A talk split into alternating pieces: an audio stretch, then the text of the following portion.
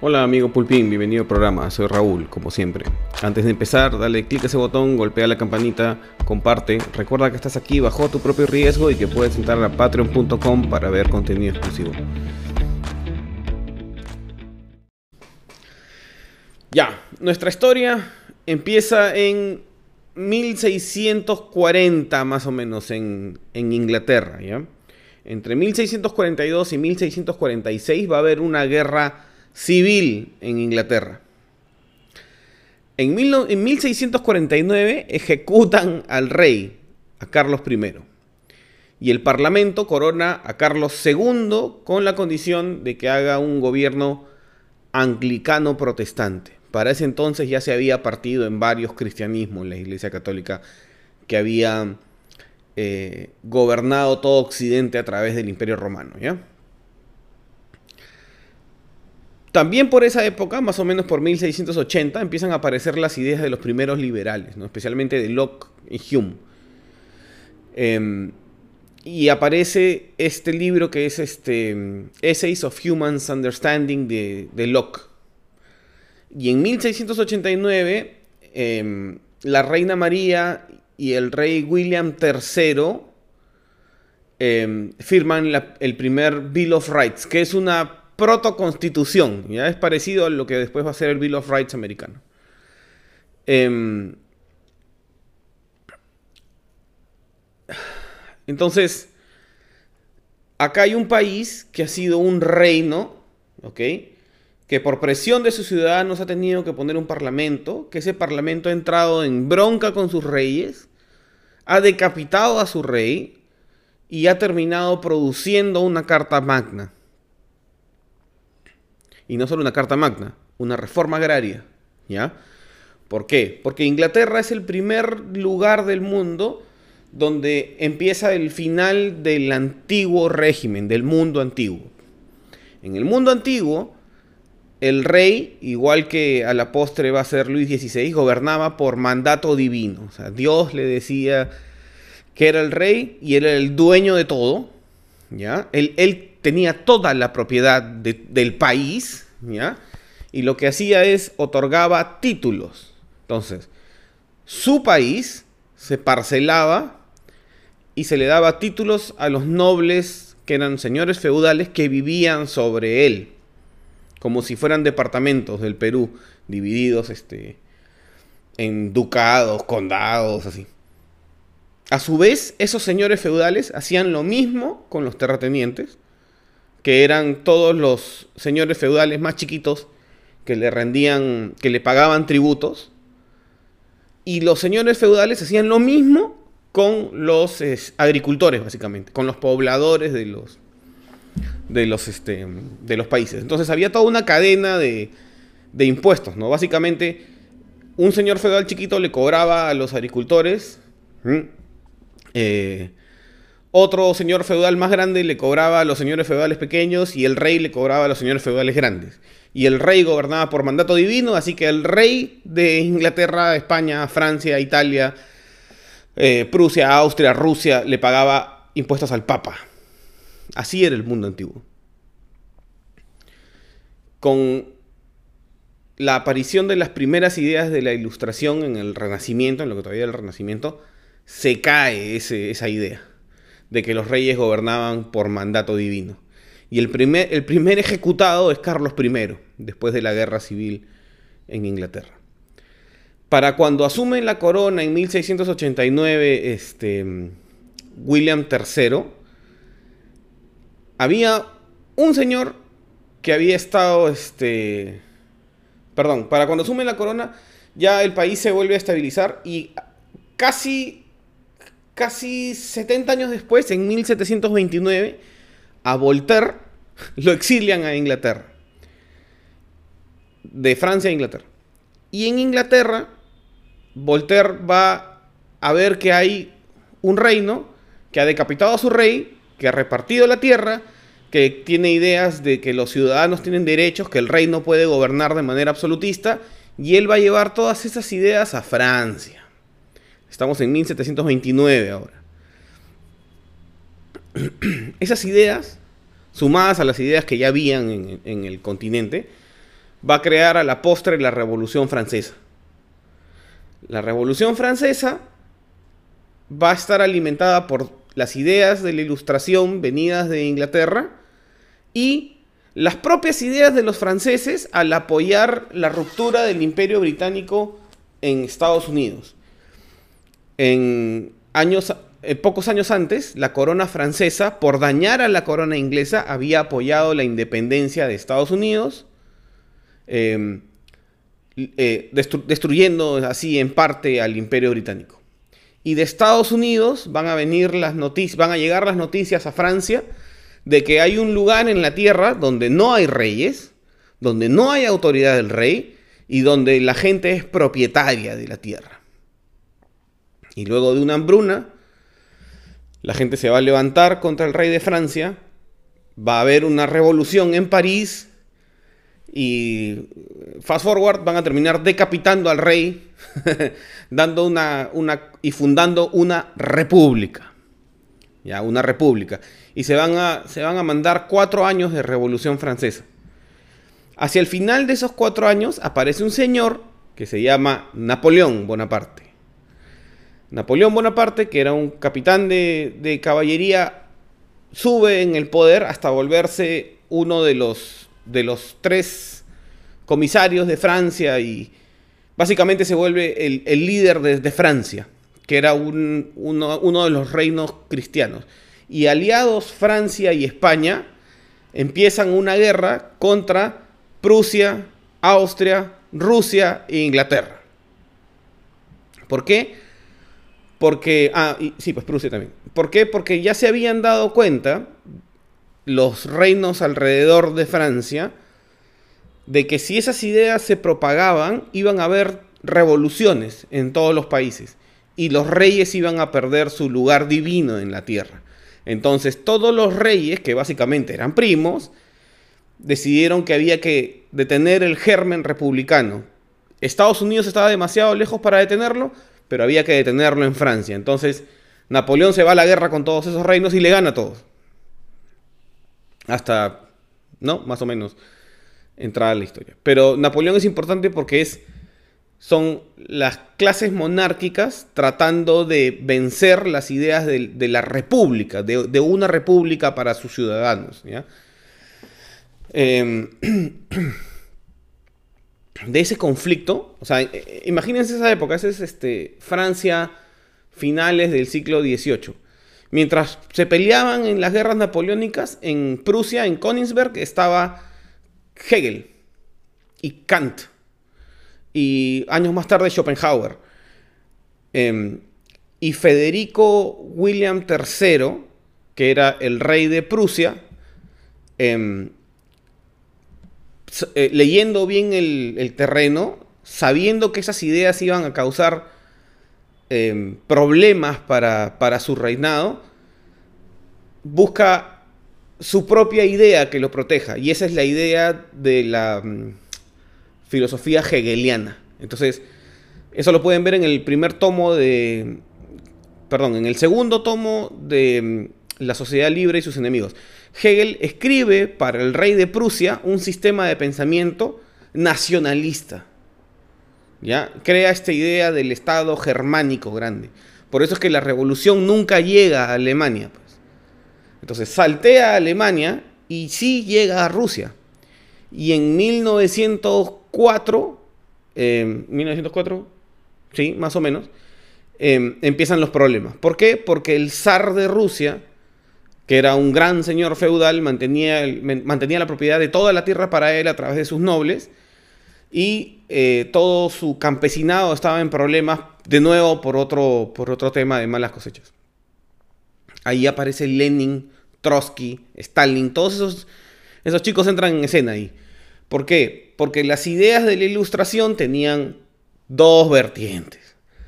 Una vertiente este, liberal, que era antimonárquica pero capitalista, y a partir de 1850, mm, puntualmente 1848, cuando Marx escribe el Manifiesto Comunista, aparece otra versión de idea ilustrada, humanista, que es el humanismo comunista, socialista, Ya es derivado de, de, Kant, de Platón, Kant, Rousseau, Marx. Marx en Alemania, más Hegel, te da leninismo en Rusia. Y lo que va a haber en Rusia es una revolución para deponer al zar de Rusia. Va a venir la Primera Guerra Mundial y a consecuencia de la Primera Guerra Mundial van a lograr deponer al zar de Rusia. Y van a empezar la Unión Soviética. Entonces la Unión Soviética se convierte en ese gran país socialista donde Lenin también da reformas y reparte la tierra. No estoy diciendo que esté bien o mal, estoy contando lo que fue. Estas ideas de Rusia, pasada la primera, pasada la primera guerra mundial y depuesto el zar en Rusia, se van a contagiar a España. Ya España en el 36, em, Alfonso XIII depone la corona y empieza una guerra civil por el reparto de las tierras, por una reforma agraria. Y esa guerra va a durar justo hasta el inicio de la Segunda Guerra Mundial. ¿Ya? En la Segunda Guerra Mundial se van a enfrentar el humanismo hegeliano, que es alemán, que se ha, mutado en otra cosa, nazismo, ¿ya? contra el humanismo comunista de la Unión Soviética. Y van a luchar en la Segunda Guerra Mundial hasta que interviene el tercer tipo de humanismo, que es el humanismo libertario que vive al otro lado del mar y que metiéndose a la guerra van a exterminar al humanismo nazi. ¿Ya? Y hasta ahí hemos llegado hasta 1946 más o menos y las ideas de la ilustración todavía no habían cruzado el mar. Pero con el regreso de los, de los americanos a Estados Unidos después de la Primera Guerra Mundial, eh, habiendo estado en contacto con los rusos, con los alemanes, con los franceses, con los italianos, esas ideas van a llegar a través de Cuba y a través de España, que había pasado por una guerra civil, ya las ideas traducidas al español van a decantar por América del Sur. Y van a haber sucesivas revoluciones por la repartición de la tierra en América del Sur. ¿Ya? ¿Por qué? Porque los, países como el nuestro, más o menos la independencia de todos los países de América del Sur es en la misma época. Es, en el caso peruano, es 1821. En 1821 estás justo antes de que de que Marx escribe el manifiesto comunista en 1848, ¿ya? o sea, las ideas comunistas ya están dando vueltas, y estás después de la, de la mm, Revolución Francesa, en 1789. Entonces, los libertadores de América, entre comillas, los libertadores de América, habían estado en Europa peleando en las guerras napoleónicas, a favor y en contra, ¿no? porque habían de varios lados. Pero va a demorar más de un siglo en que las reformas de la tierra crucen el mar. ¿Ya? Y empiezan por Cuba, pues. Los soldados americanos que regresan a Estados Unidos van a contagiar a sus primos tejanos, mexicanos, esto, de ideas marxistas. Y Trotsky, este, exiliado de la Unión Soviética, se va a México. Y desde ahí, los barbudos zarpan en su lancha, nunca me acuerdo el nombre de la lancha, a, Cuba y dan la revolución en Cuba, que al principio no era comunista, se vuelve comunista, ya para obtener el apoyo de Rusia. Ese germen ahora ya está en castellano, ya está tropicalizado para el continente, va a bajar por todo el continente, ya en distintas revoluciones, pero se dan cuenta que es la misma revolución en Francia primero, después en Rusia, o sea, no solo en Rusia, sino en, en Bélgica, en Italia, ¿sí? Pero en Rusia, que es una de las más... Eh, la primera revolución es en Inglaterra, después en Francia, en Rusia, en España, en Cuba, y así va bajando por el continente hasta que llega a nosotros. Por el año 60, la tensión social es súper fuerte, ¿ya? Y los primeros que se mandan con la vaina marxista son los pitucos, pues. Son este... Ore, este, no, perdón, Oré, Heró, Béjar, ¿no? Este, todos estos que tenían estas ideas marxistoides de levantar el Estado feudal, que ciertamente no había sido levantado por los libertadores de América. ¿Ya? Velasco da una reforma agraria porque había visto en Chile la peor versión del marxismo-leninismo. En Chile los marxistas habían ganado las elecciones y habían vuelto a Chile y casi casi como Venezuela de hoy. Para evitar que se vuelva así, Velasco da el golpe a Belaunde y hace la, hace la reforma agraria posterior mucho más agresiva y mal hecha, violando la propiedad de los terratenientes. ¿Ya? Y así llegamos al día de hoy. ¿Por qué? Porque en nuestras familias, sobre todo los, nuestros padres, ¿no?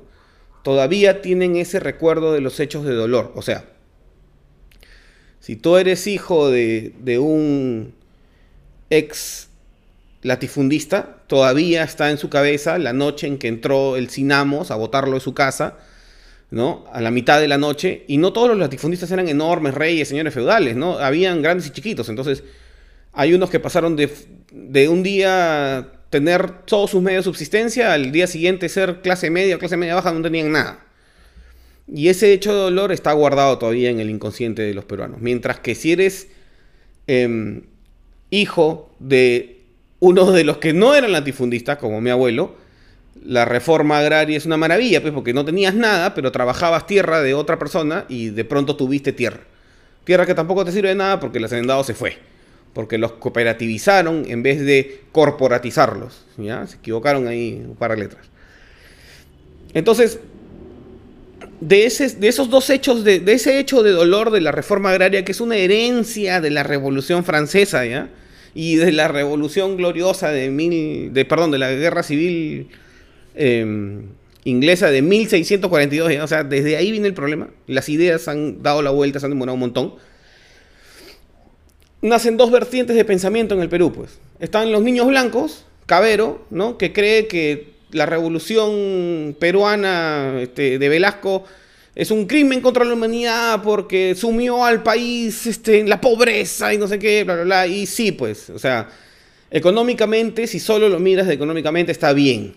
Pero terminó con el vasallaje, pues. Por fin terminó con el vasallaje. Mi abuelo que nació vasallo en la sierra dejó de ser vasallo y se volvió un ciudadano igual que, lo que soy yo ahora, mi abuelo materno. ¿Ya?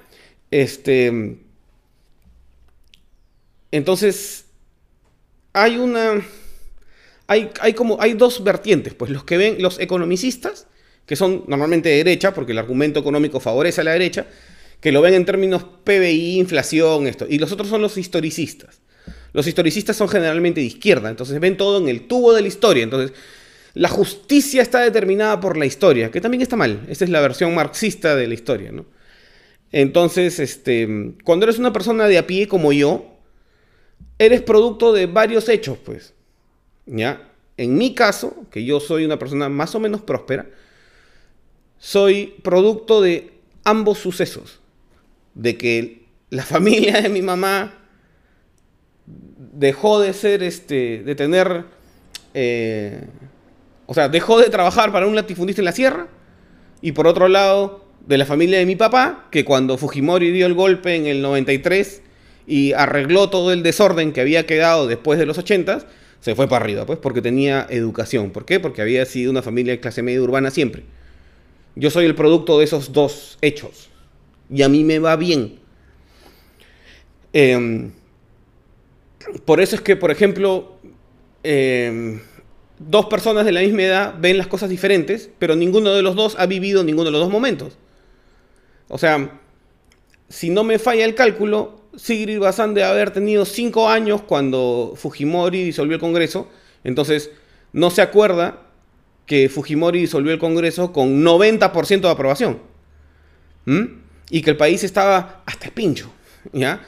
Y Cabero, que habla de la reforma agraria, no tiene ni idea, porque todo lo que sabe de la reforma agraria no había ni nacido, y se lo contaron sus abuelitas, que son expropiadas, pues. Sus abuelitas lo que no le han contado es que tenían vasallos. Entonces, los ciudadanos de clase media del Perú somos producto de esos sucesos que ya pasaron. Estamos en un mundo post-senderista, post-comunista, post-fujimorista. Entonces, ya somos, ya existe la clase media del Perú. Varias veces la han querido exterminar, pero ya existe la clase media del Perú. La clase media del Perú no tiene roche en, que tu abuelo haya sido latifundista y tú estés sentado en la misma mesa con el otro que su abuelo era de los que trabajaban en el fondo. No hay roche, pero todavía no está completo. Ese es el sueño de Martin Luther King, por ejemplo. Martin Luther King decía que él tenía un sueño. El sueño en que en las planicies de Alabama las niñas rubias, blancas, jugaran agarradas de la mano con las niñas negras que habían sido este, em, esclavas, ¿no? Entonces que el esclavo y los nietos de los esclavos y los nietos de los esclavistas se sentaran juntos a la mesa a comer, ya. Ese sueño de Luther King ya sucedió en el Perú, pero no está completo. Ese sueño de Luther King ya pasó en el Perú. Porque ahora somos, somos, estamos menos segregados que en 1950. Por eso yo soy un optimista, pues, porque yo en el tubo de la historia veo un país que va mejorando con altas y bajas. Porque la república en el Perú se instaló bien tarde. No fue en 1821. La, independencia de 1821, libertad, igualdad, fraternidad, era solo para los blancos. Porque así funcionaban las cosas en esa época. Igual fue en Francia en 1789, igual fue en Estados Unidos. Cuando decían libertad y todos los hombres son iguales ante el... todos los hombres son creados iguales, se referían a los blancos. ¿Ya? Han tenido que pasar muchos años para que gente como Martin Luther King le cobre el cheque que estaba impago de igualdad, fraternidad y este, la búsqueda de la, felicidad al gobierno americano para que los afroamericanos también tengan igualdad de derechos humanos, de derechos ciudadanos. En nuestro país el gobierno lo trató de hacer y lo hizo mal, como casi siempre lo hacen los gobiernos. Pero el sueño de, Martin Luther King sí sucedió en el Perú. Está en vías de seguir sucediendo, porque no es una cosa de un día, pues. Hay gente hoy que está muy, muy, muy, muy lejos de poder alcanzar a la clase media del Perú por diferentes razones. Y lo que no hay es un consenso de cuál es nuestra historia para que las dos fuerzas de izquierda y de derecha se sienten, se pongan de acuerdo y digan, sí, pues efectivamente, ya vivimos el terrorismo, vivimos el fujimorismo, vivimos el velasquismo, vivimos a Odría, vivimos a Sánchez Cerro, vivimos, etcétera, pero ya pasó. Y ahora tenemos 3 o 4 millones de peruanos que están esperando que los ayudemos. Y ahí no hay más nada que pensar. Es cómo los ayudamos. Y dejar de huevear si votaron por este, por el otro, si son rojos, marxistas, comunistas. Son cojudeces. Cuando tienes hambre, no tienes ideología. Em, pero la base del problema es que no reconocemos cuál es el problema. No sabemos que.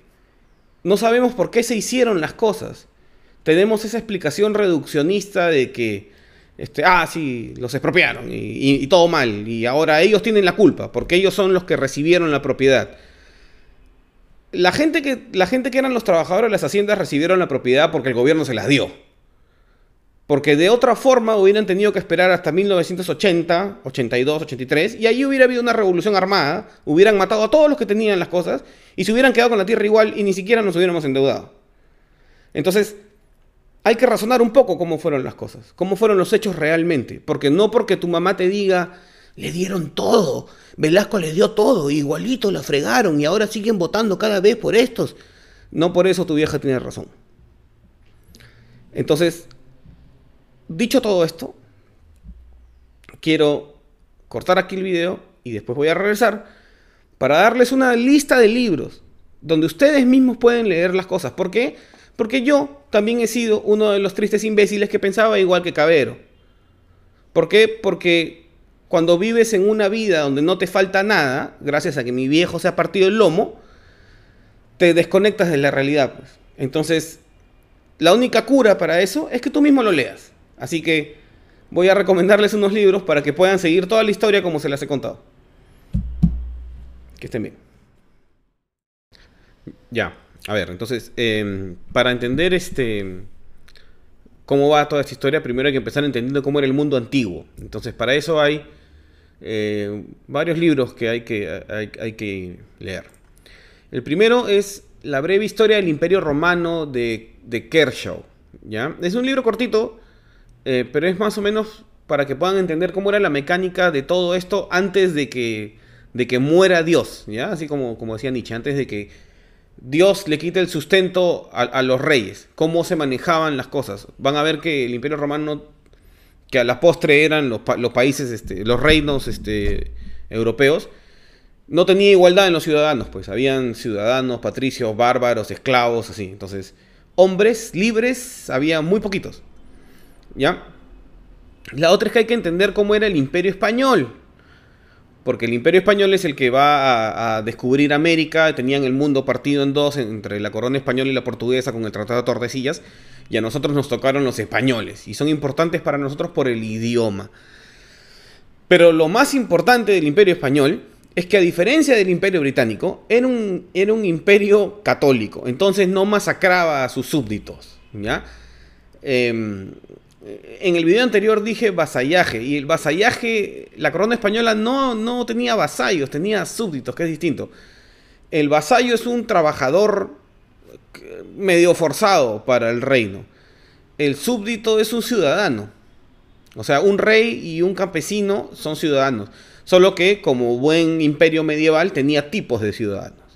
Los indígenas para la corona española eran ciudadanos, ¿ya? Para la corona belga en el Congo, los africanos no eran ciudadanos, eran vasallos, eran esclavos, ya no tenían derechos, que es diferente a ser conquistado por un, por un imperio, por el imperio español. Y para eso tienen que leer el libro que se llama eh, El Imperio Dorado, The Golden Empire, de Hugh, de Hugh Thomas. Es un buen libro, están todos los detalles, pero es largo, ¿ya? Y como los seres humanos em, nos movemos dentro de, la economía, lo que hay que entender es cómo era el mundo antes de la Revolución Francesa en materia económica. Y para eso, lo que, para eso hay que mirar a antes de Adam Smith. Y el mejor libro para eso es La historia del pensamiento económico de Murray, Murray Rothbard, pero el volumen 1. ¿Ya? Ese libro sí les va a dar chamba. ¿Ya? Pero el mensaje es la expansión del crédito. Y, Rothbard lo, lo toca en todos los capítulos. O sea, había un problema entre la expansión del crédito porque no puede haber una expansión del crédito para acumular capital sin que haya préstamos. ¿Ya? Entonces, em, el imperio romano de Occidente, como era un imperio católico, tenía la noción de que el préstamo, el préstamo normal era usura. ¿Ya? Y por tanto un pecado. Entonces, Tú podías prestar plata siempre que no cobres intereses. Entonces nadie tenía plata para prestar pues, porque no se empleaba el crédito. ¿Quiénes tenían plata para prestar? Diferentes razas bárbaras, entre ellas los eslavos y los judíos. Y de ahí viene, según Rothbard, parte de, de las raíces del antisemitismo. O sea, tiene una raíz económica el antisemitismo. ¿Ya? Que es porque la religión de los judíos no les, no les este, impedía dar préstamos con intereses. Lean, lean ese, el, volumen 1 de Historia del Pensamiento Económico de Rothbard, los va, los va a, a orientar bien. Em, después necesitamos un libro sobre las ideas em, sobre la Revolución Gloriosa, que no tengo. Em, a ver, a ver, a ver. Voy a parar acá el video. Ya. La siguiente parte es entender de dónde arrancan las revoluciones en Europa. Para eso, em, les recomiendo que empiecen leyendo el capítulo sobre Voltaire y sobre John Locke en el libro que se llama The Story of Philosophy, o sea, el relato de la filosofía de Will Durant. Ya lo he recomendado antes. Ese es un libro ya creo que es el mejor libro de historia de la filosofía que he leído. Em, y otro libro que tiene Will Durant es La historia de la civilización, que es un libro gigante, son 11 tomos de, mil páginas cada uno, es gigantesco el libro. Em, pero pueden escoger los, los, capítulos y hay un capítulo de la Revolución Francesa, uno de Napoleón, hay uno de John Locke, uno de Rousseau y les puede dar una buena idea de cómo era el ambiente un poquito antes, durante y un poquito después de la Revolución Francesa y de las guerras napoleónicas.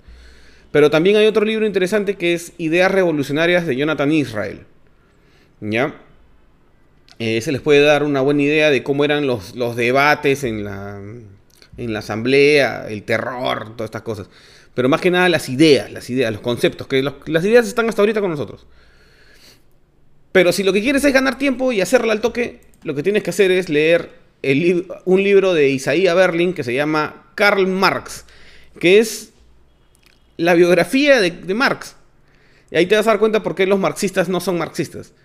Em, porque el mismo Marx no era un marxista. Entonces, este, eh, los tres primeros capítulos de ese libro, Karl Marx, de Isaías Berlin, explican bien cómo era el mundo post-revolución francesa, eh, post-guerras napoleónicas, cómo estaba el tema político, económico, mental y el trato a los judíos sobre todo, porque la familia de Marx era una familia conversa judía. Entonces habían derechos recortados que Napoleón les, les, O sea, no tenían ciertos derechos que Napoleón les concedió. Entonces la visión de Napoleón para los que eran católicos y para los que eran judíos o protestantes era diferente. Todos, todos veían a Napoleón distinto. De hecho, el problema que tuvo Napoleón en España, cuando puso a su hermano de, rey de España, fue porque la Revolución Francesa era una revolución atea, pues. O no, no, atea, sino secular, laica. Y España era un reino católico. Entonces, eso causó un cortocircuito entre las poblaciones españolas y, y el ejército francés que estaba mm, tratando de gobernar este, España, la España de la época napoleónica. Ya, con esos tres libros se pueden dar una buena idea de. Una buena idea de, de, cómo era el ambiente pre-post revolucionario. Y después tenemos que ver cómo era. Eh, cómo fue la revolución más importante de todas. En realidad son dos, pero. Em, la, la más importante creo que es la rusa. Porque es la primera vez que una revolución nacida en Europa de la primera revolución industrial se encuentra con un país que no está industrializado, que es Rusia. Después va a pasar lo mismo en China, pero la historia de Rusia es particularmente eh, interesante porque eh, es la primera revolución comunista, comunista comunista, concebida como comunista y hace, hace su entrada eh, el, el, real difusor del comunismo que es este Vladimir Ilich eh, no sé qué cosa, Lenin. ¿Cómo es? Vladimir Ilich, Ilich no, ah, no sé, Lenin, ¿ya? Este, ahí hace la entrada Lenin. Em, e, ese libro es la historia del pueblo de la Revolución Rusa de Neil Faulkner.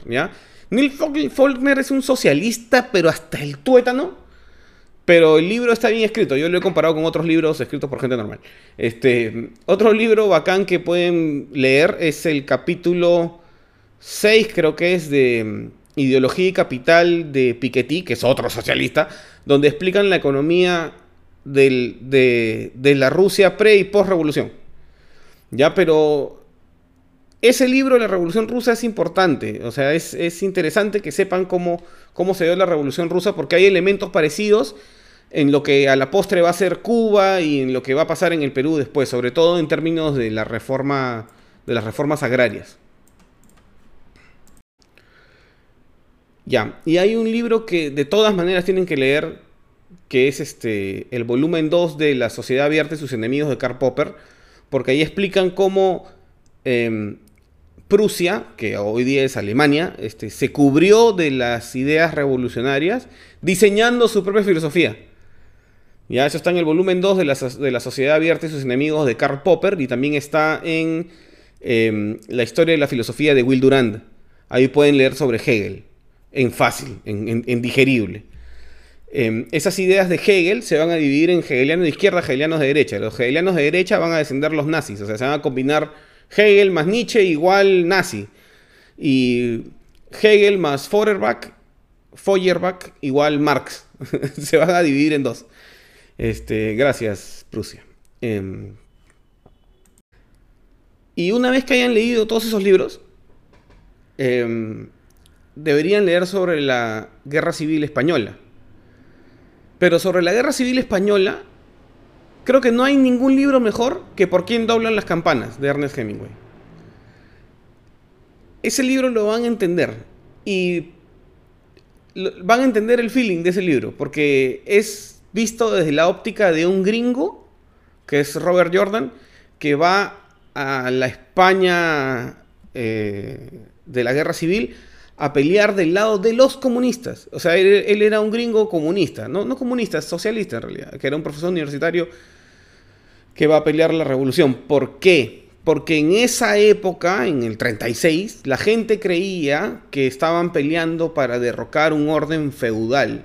Entonces, para muchos americanos libertarios de esa época, no libertarios, sino gringos, pues, que creen en la libertad, este, la igualdad, la fraternidad, la búsqueda de la felicidad, pensaban que era una obligación ir a pelear a favor del pueblo español, o sea, de la República Española, que es el lado socialista de la ecuación. El otro lado es este, el lado franquista, el lado realista, si quieren, de España. Entonces, lean por qué doblan las campanas, porque ahí se van a dar cuenta que lo que nosotros creemos que es este, derecha en el Perú hoy se parece más a lo que es izquierda en Europa. ¿Ya? O sea, no, está tan claro lo que es izquierda derecha en el Perú. hay un montón de gente que no le va a hacer sentido lo que acabo de decir, pero lean el libro, pues.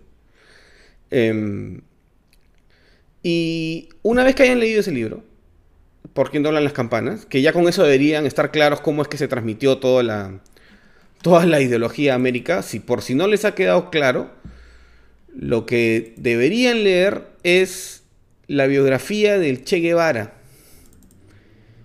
que está escrita por Richard Harris. ¿Ya? El Che Guevara es una farsa, ¿ya? Pero Em, Fidel no es una farsa. O sea, Fidel Castro tenía ideas locas, pero no tan jaladas de los pelos como, como las del Che. Pero en el libro de Harry se describe bien cómo, cómo, cómo es que se desarrollaron esas ideas a partir de lo que habían entendido de Trotsky en México, los comunistas mexicanos, que después van a contagiar a los cubanos. Eh, y para que después de eso se vacunen, después de haber leído mucho comunismo, lean em, el capítulo 27, creo que es, de La rebelión de Atlas, que se llama Soy, eh, eh, es, John Galt, es John Galt quien habla, para que se queden vacunados de eso. Y ya, si después de haber leído todo eso ya no entienden qué es lo que está pasando en el Perú, ya no los puedo ayudar, pues ya, ya ahí ya toca ya terapia personal. Este, entonces está mi mail ahí abajo para que, para que me busquen. Espero que hayan disfrutado esto. Déjenme un comentario, sugiéranme algún libro. Em, y nada, espero que les haya gustado. Que estén bien. Queremos igualdad ante la ley y el respeto irrestricto a nuestras libertades personales, porque lo demás es floro. Síguenos en YouTube, Instagram, Twitter y entra a patreon.com barra Raúl como siempre para contenidos exclusivos.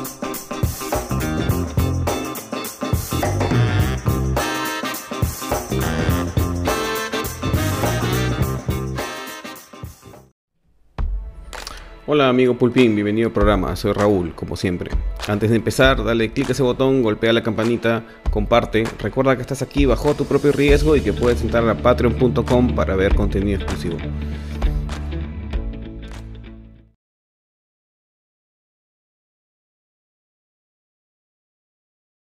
Hola amigos, y como era absolutamente previsible, le dieron la confianza a Mirta Vázquez. Eh, ya no había razón para no dársela, pues. Si, si Barranzuela se, se auto excluyó del gabinete, entonces ya no había un argumento racional para, para negarle la confianza, ¿no? Por supuesto, un argumento racional nunca ha sido un impedimento para el Fujimorismo, entonces igual votaron en contra.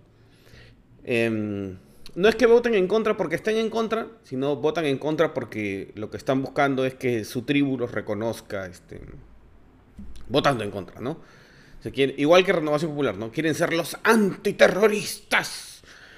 Ya, ok. Pero perdieron las elecciones, pues. sigan votando en contra nomás. Ya, bacán.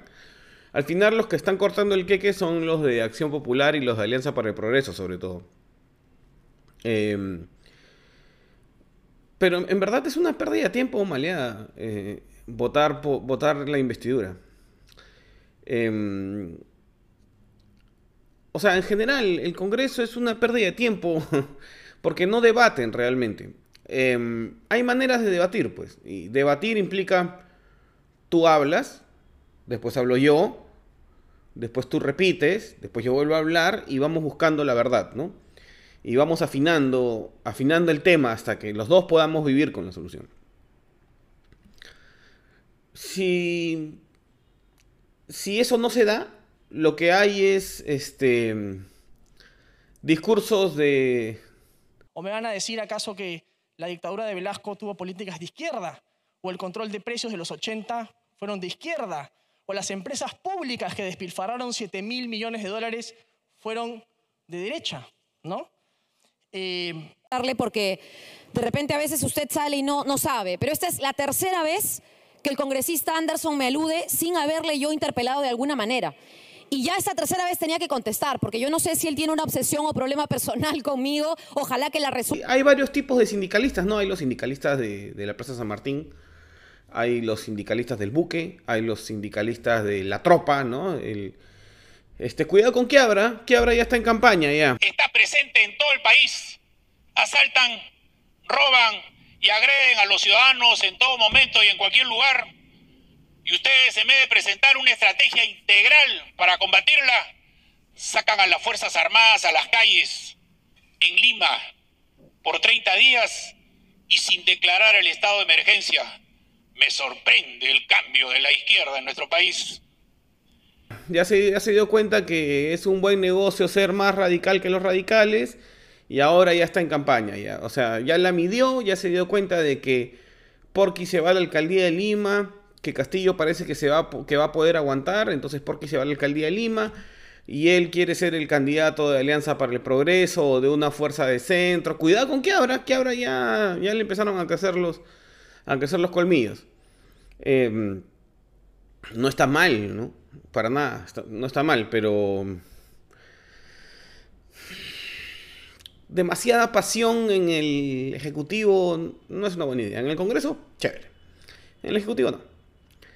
Eh, entonces hay que irlo atajando antes que nada. Pero, o sea, si no te puedes imaginar un gobierno con Sigrid Bazán de presidenta, tampoco deberías poderte imaginar con Quiabra, pues. O sea, no son iguales, pero son como los opuestos, ¿no? Son igual de emocionales, uno en la izquierda y otro en la derecha. Solo que general Quiabra es un general, pues tiene más horas, más horas de, más horas de vuelo, está más recorrido, tiene más experiencia. Sigrid Bazán es Sigrid Bazán, pues. Que es infumable, ¿ah? o sea. Por eso la que sale ganando, por eso los que salen ganando son los calladitos. Al final sale ganando, por ejemplo, Anderson siempre cae parado. Eh, Mirta Vázquez y todo el gabinete. Este gabinete que tiene ahora es rojito, ¿no? Probablemente bien rojo. Este, pero son no son de choque, pues. No son Bellido comiendo, comiendo coca, chachando coca en el Congreso. No es Bermejo. Este. Calladitos ahí, educaditos, pasan piola. No, no, no hacen problemas. Pero es una pérdida de tiempo en general el debate, porque no hay un debate real de ideas. O sea, todos llegan con una preconcepción y terminan votando igual de lo que ya la gente piensa que, va, van a votar. Entonces, ¿para qué debaten? No están debatiendo realmente, están lo que va es, este, el gabinete va, se sienta ahí por seis horas para que lo apanen, para que cada uno de los congresistas, voceros, este, ayayeros, etcétera, etcétera, le diga lo que piensa del gobierno y de los 100 días. Oye, están juramentando un nuevo gabinete porque los 100 días han sido una porquería porque había un salvaje, salvaje de Premier y por eso lo han cambiado. Si le cuentas todo lo que han hecho en los 100 días, es redundante, pues ya lo sabemos, ya lo vivimos. Pero ahí están, ¿no? Y ustedes no han dicho ni una palabra de Antamina y la otra que quería el deporte y los jóvenes que no se han escuchado y se tiraron todo el día. Plata fácil. Se la llevan sin chambear, porque la chamba se hace adentro de las comisiones o cuando no están debatiendo. Y ahora sucedió lo que tenía que suceder, pues, o sea, ¿Cómo le iban a negar la confianza después de haber fumigado, o sea, de que se haya fumigado solo Barranzuela, ya habiendo puesto a Abelino Guillén, ¿no? Que Abelino Guillén le caiga bien, le caiga mal, es un moderado, pues. Abelino Guillén es un moderado. Y antes de que digan, sí, pero es porque era el abogado Fujimori. No, no, güey, güey. Era el fiscal, ¿no es cierto? Y el fiscal tiene que ser un perro correteando la llanta. El fiscal es parte interesada. Entonces tú lo que quieres es que sea un loco así que va detrás de, detrás de la pelota. Sin, sin mediar razón. Em, eso no, probablemente este Avelino Guillén no tenga pues ni no, no haya tenido ningún interés en Fujimori. Pues, su chamba era corretearlo hasta el fin del mundo, así como, como el otro loquito, el de los tics, eh, su chamba es corretear a Keiko hasta que hasta que se acabe el mundo. El otro era igual pues en su época. Era el, Domingo Pérez de los 90, ¿no? Ya, pues ya está. Pero Avelino Guillén es un, es un moderado, pues. Y ahora ya está, ya no hay razón para negarle la nota. Eh, lo que debería suceder es que debería haber una sesión del Congreso donde la ministra, los ministros expongan la política general del desgobierno, o sea, del, ¿no? Cómo piensan joder al Perú. Em, de ahí los congresistas voten, ahí mismo voten, para ver quiénes están en contra, para saber quiénes están en contra y por qué. Se abra el debate para que esos que están en contra digan, oye, yo, solo los que están en contra, yo no estoy de acuerdo por esto, por esto, por esto, por esto, por esto, por esto. Y después pasen a, pasen a, este, a, a negociar, a cambiar. ¿Por qué? Para que la política general del gobierno se mueva, pues. Y después, una semana después, o dos días después, o tres días después, hay otra votación y se confirma nomás. Y ahí sí es mayoría simple. Porque lo que hay acá es, primero habla, habla la ministra, nadie le escucha, todos jatean, incluidos los ministros, a veces que han dormido, porque claro, son un montón de horas. Pues. Después hablan todos los otorongos, los insultan de todas las formas posibles, le dicen que son filoterrucos, que no sé qué, que quemaron unas empresas. El otro te responde que va a poner impuestos, que los pobres, que el pueblo, que no sé qué, va, pum, pum, papá, pasaron 10 horas y al final todos votan igualito como sabíamos que iban a votar desde el principio. Entonces, ¿para qué debaten, pues? ¿Para, para qué, ¿Por qué el antidebate? ¿Por qué, por qué me, llenas el, el espectro radioeléctrico todo el día? Entonces, necesitamos propiciar debates reales para que las cosas que deciden valgan la pena. Si no, vamos a seguir igual. Siempre. Que estén bien. Queremos igualdad ante la ley y el respeto irrestricto a nuestras libertades personales, porque lo demás es floro. Síguenos en YouTube, Instagram, Twitter y entra a patreon.com barra Raúl como siempre para contenidos exclusivos.